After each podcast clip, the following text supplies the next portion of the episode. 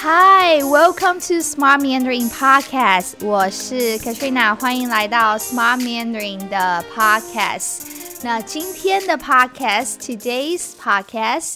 It's especially made for beginner students，是为初级的学生做的。And of course, if you are not a beginner student, of course you could also listen to this podcast as a review. 如果你不是初级的学生，当然你也可以听这个 podcast 来复习你的中文，to review your Mandarin Chinese.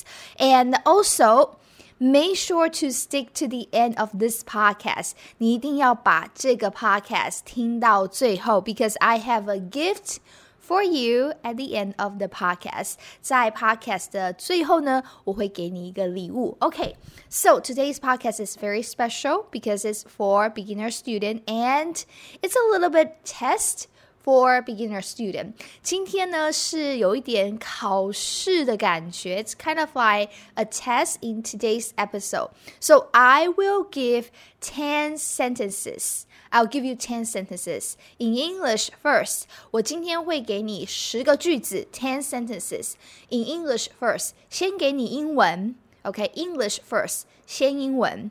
And then I'll give you the answer for the English sentence in Mandarin. 然后我会给你中文的句子，then I will give you the Chinese sentences. So it's like a translation practice，有一点像是翻译的练习。It's like translation sentences, but something really special about these ten sentences is that each sentence contains one or two beginner level grammar。每一个句子，each sentence，每一个句子都有一到两个初级的中文语法。OK，each、okay? sentence contain one to two level one beginner Chinese grammar. So it's a best practice for you to know that, okay, which grammar of level one that I need to work on, or what grammar in level one that I haven't studied。这其实是一个很好的练习，让你知道说哪一个文法你不太熟悉，you are not familiar with，or 哪一个文法你需要再去。复习或者是学习，you need to study and review grammar. Alright, and all the words in the ten sentences，全部的字呢 都是 Level One 初级的字。It's all Level One words and grammar in the ten sentences that I'm going to talk about in this podcast. Okay, so I hope you're ready. And uh, when I say level one, when I say beginner level student, 如果呃我说初级的学生 beginner level student, I often, in my in, in my opinion, it is if you have been studying Mandarin less than a year, if you have been studying Mandarin less than a year, I would consider you as a level one student. 所以如果你学中文不到一年，那我觉得你就是 you are 你就是 level one student 一级的学生。All right, now without further ado. Let's get started and feel free to hit the pause if you need. Now let's get started. Sentence number one. 第一个句子 sentence number one. I like coffee and I also like milk tea. How do you say that in Mandarin Chinese? I'll give you a few seconds to think about it. I like coffee and I also like milk tea. Think in Mandarin, even I give you the English sentence. Okay. How do you say that? 怎么说? I like coffee and I also like milk tea. 这个中文怎么说? So you would say, 我喜欢咖啡，也喜欢奶茶。Again，我喜欢咖啡，也喜欢奶茶。So the grammar for the sentence is 也 also how to use 也 in Mandarin Chinese. I also teach all these 10 different grammar in my level 1 course, just so you know, okay? 我喜欢咖啡，也喜欢奶茶，so you have to know how to use 也 in Mandarin Chinese. 第二个句子，sentence number two，第二个句子，I love both American and Taiwan movies. How do you say that in Mandarin Chinese? I love both American and Taiwan movies. Okay. How do you say that? Love both American and Taiwan movies. So if you want to use that in the how do you say the Chinglish, you would say I would say American movie and Taiwan movie movie I all like I all love. 这个中文怎么说？How do you say that in Mandarin Chinese? Okay. 中文怎么说？Feel free to hit the pause if you need. Okay. So you would say 美国电影和台湾电影我都爱看。美国电影 American movie 和台湾电影 and Taiwan movie 我都爱看。I both love to watch. 我都爱看. So in this sentence, we are practicing how to use 都 both or all in Mandarin Chinese. It's also a level one vocabulary and grammar. 都爱看。 第三个句子，sentence number three. How do you say those two movies? Which one is good? So imagine that you are at the movie theater and uh, you are looking at the two movies and you say, okay, those two movies, which one is good? So this is practicing how to use measure words with specific this and that in Mandarin Chinese. So how do you say those two movies, which one is good? 这个中文怎么说呢？Huh. So, you know, feel free to hit the pause if you need. That would be 那两部电影哪部好看？那 that 两部电影 two movies. so 部 is the measure word for movies. 哪部好看？Which one is good to watch? Which one is good? 那两部电影哪部好看？Okay, at this point of the podcast, if you feel like, uh, I really don't understand what you're talking about, then you are definitely a level one student, a very beginner level student. And if you at this point feel like, uh, I have studied those things, in Mandarin, those grammar, but I'm really not familiar with that, you are still a level one student, just so you know. Okay, 第四个句子，sentence number four. How do you say this book is $380? This book is $380. 这个中文怎么说? How do you say that? This is a test of your measure word and numbers in Mandarin Chinese. Okay, it's level 1 grammar.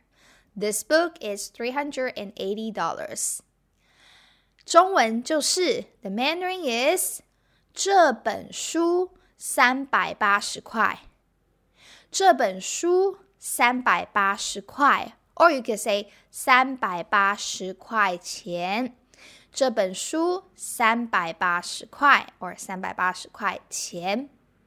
All right, the next one is a test for you to to use how to use the verb of Mandarin Chinese. So, how do you say this? How do you say I know how to write Chinese characters or Chinese words, but I don't write very well. How to say this? I know how to write Chinese characters, but I don't write very well. How do you say that in Mandarin Chinese? 这个中文怎么说? Alright, so make sure that you hit the pause if you need more time to think.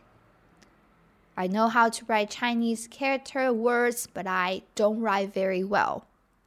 中文怎么说呢？我会写中文字，但是写的不好。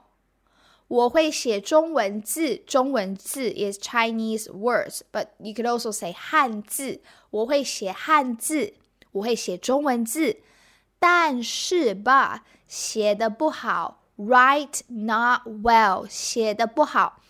this sentence contains two grammar. The first one is how to use 会 in Mandarin Chinese. 我会的会 会 in Mandarin Chinese. You need to know how to use that. This grammar is in level one. 但是写的不好，写的不好。You have to know how to use the with the verb with the the verb plus the in Mandarin Chinese. That's also level one grammar. Okay，会写中文字。但是写的不好. This is all very important grammar in level one, which you could also see all these grammar that we cover today, we mentioned today in my level one course curriculum and more. Okay, the link is in the description if you are interested. 第六个句子, number six, sentence number six. How do you say, I know how to sing, but I sing badly? I know how to sing, but I sing really terribly or badly. OK，这个中文怎么说呢？好，It's the same grammar as the previous one, very similar um structure as the previous one. 中文怎么说？我会唱歌，但是唱的很难听。我会唱歌，I know how to sing，但是 but 唱的很难听，sing very badly。 难听 meaning really difficult to hear, which means terrible to hear. Okay, 唱的很难听，唱 meaning to sing. Use the verb with the 唱的很难听. It's quality of action to describe the quality of the action to sing 唱。我会唱歌，但是唱的很难听。That's sentence number six. Okay, so as I mentioned that all the sentences today, the grammar, the vocabulary we cover, they are all in my level one beginners course. This is the reason I am creating this podcast for you to evaluate your level of Mandarin Chinese. And if you're interested, the link is in the description after this episode. You can take a look at my level one course. And I'm going to tell you the gift today is a discount, a 10% of discount to my level one course. If you're interested to become my student, a lifetime access course, you have 10% off discount only for my podcast listener. And the 10% of discount code is also in the description below only for my podcast listener. And the code is for a limited time only. So make sure if you are really sure you want to study man- Mandarin with me, level one, become my level one student, make sure you use the discount code. All right. Sentence number seven, 第七个句子. How do you say, can you tell me his cell phone number? How do you say, can you tell me his cell phone number? So in the sentence, it's uh, testing you how to use can you do something in Mandarin Chinese. Okay, so how do you say that in Mandarin Chinese? Can you tell me his cell phone number? Feel free to hit the pause if you need. 你可以告诉我他的手机号码吗？你可以告诉我，Can you tell me？告诉我，tell me。 他的手机号码 his cell phone number 吗 is a yes no question。你可以告诉我他的手机号码吗？Can you tell me his cell phone number？好，第八个 number eight，OK，it's、okay? about location，talking about position or location in Mandarin Chinese，OK。第八个句子，the eighth sentence，What's the Brand？of the car in front of us. Like when you're driving a car and there's another car in front of you, or there's an, a car in front of you, and you want to know the brand of the car in front of you. So, what's the brand of the car in front of you? How do you say that in Mandarin Chinese? Okay, this is a very um, important and one of the most uh, difficult grammar in level one. Okay, so how do you say that? What's the brand of the car in front of us? And that in Mandarin would be 前面的车是什么牌子的？前面 in front of 前面的车. So in this sentence, we're we're we're using how to use the word the, de 的。 前面的车，so the car in front of us 是什么牌子的？Is what brand？OK，前面的车是什么牌子的？OK，前面的车，the car in front of us 是什么牌子的？Is what brand？什么牌子的？meaning 什么牌子的车？牌子 meaning brand。All right, number nine, also about position. How do you say the supermarket is near the coffee shop? The supermarket is near the coffee shop. How do you say that in Mandarin Chinese? The supermarket is near the coffee shop. Feel free to hear the pause if you need. 中文就是超级市场在咖啡店附近。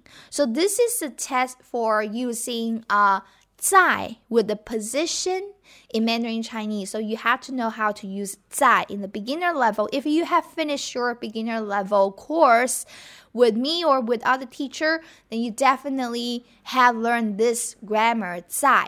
So the answer again is 超级市场 supermarket 在 is 咖啡店附近 near the coffee shop. So 附近 is nearby. 咖啡店附近 near the coffee shop. 超级市场在咖啡店附近。The supermarket is near the coffee shop. 超级市场在在哪里？咖啡店附近 near the coffee shop. All right. Number 10 the last sentence of today. How do you say, Do you know that person who's talking? So imagine that you are at a party and you're looking at the person who's talking, and then you ask your friend, Hey, do you know the person? The person who's talking. How do you say that in Mandarin? Chinese. Yes, this is also that you the, the thing, the grammar that you need you can learn in grammar uh, in level one. So do you know that person who's talking? 中文怎么说? How do you say that in Mandarin Chinese? 你认识 说话的那个人吗？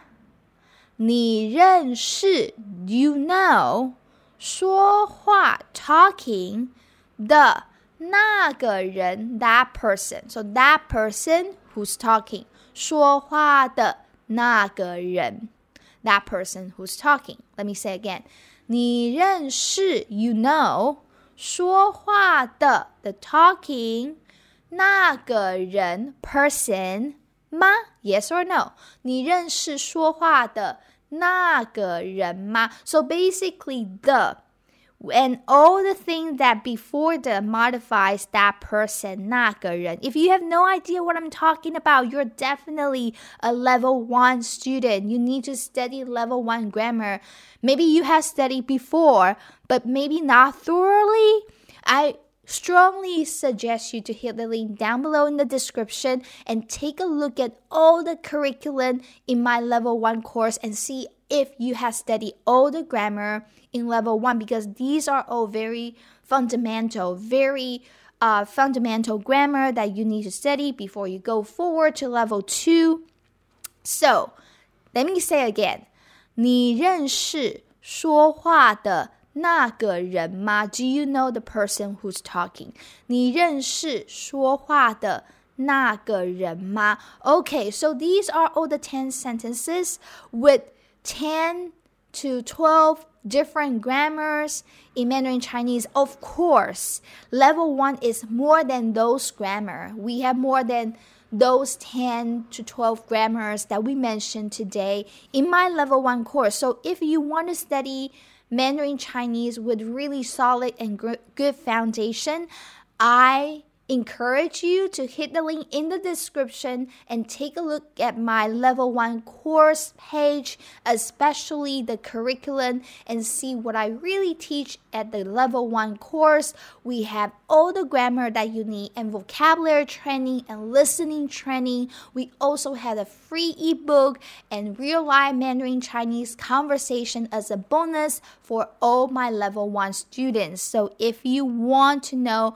oh, what is included in level 1 make sure to click the link in the button in the description. And also, again, I have a 10% off discount code only for my podcast listeners. The discount code is in the description also. The discount code is in the description. Make sure you check out the description and use that discount code to join the course if you want to. The course is lifetime access. If you have any questions about the course, you can also email me at support at smartmandarin.co. Support at smartmandarin.co because I actually I don't remember uh, the discount code, but I will make sure to have the discount code in the description. Let me just check the discount code so I can say it to you right here. The discount code is 10% off to the lifetime access course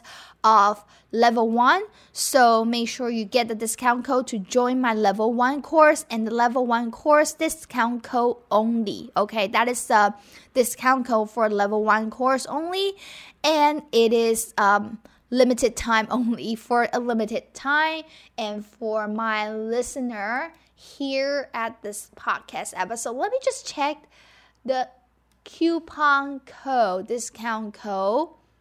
Okay so that is okay that the discount code is podcast discount 321 podcast discount 321. Okay, so thank you for listening and make sure to click the link down below and check out my course with the discount code limited time only. Thank you for listening. 谢谢你们的收听 and I will see you in the next episode. 我们下次见，再见。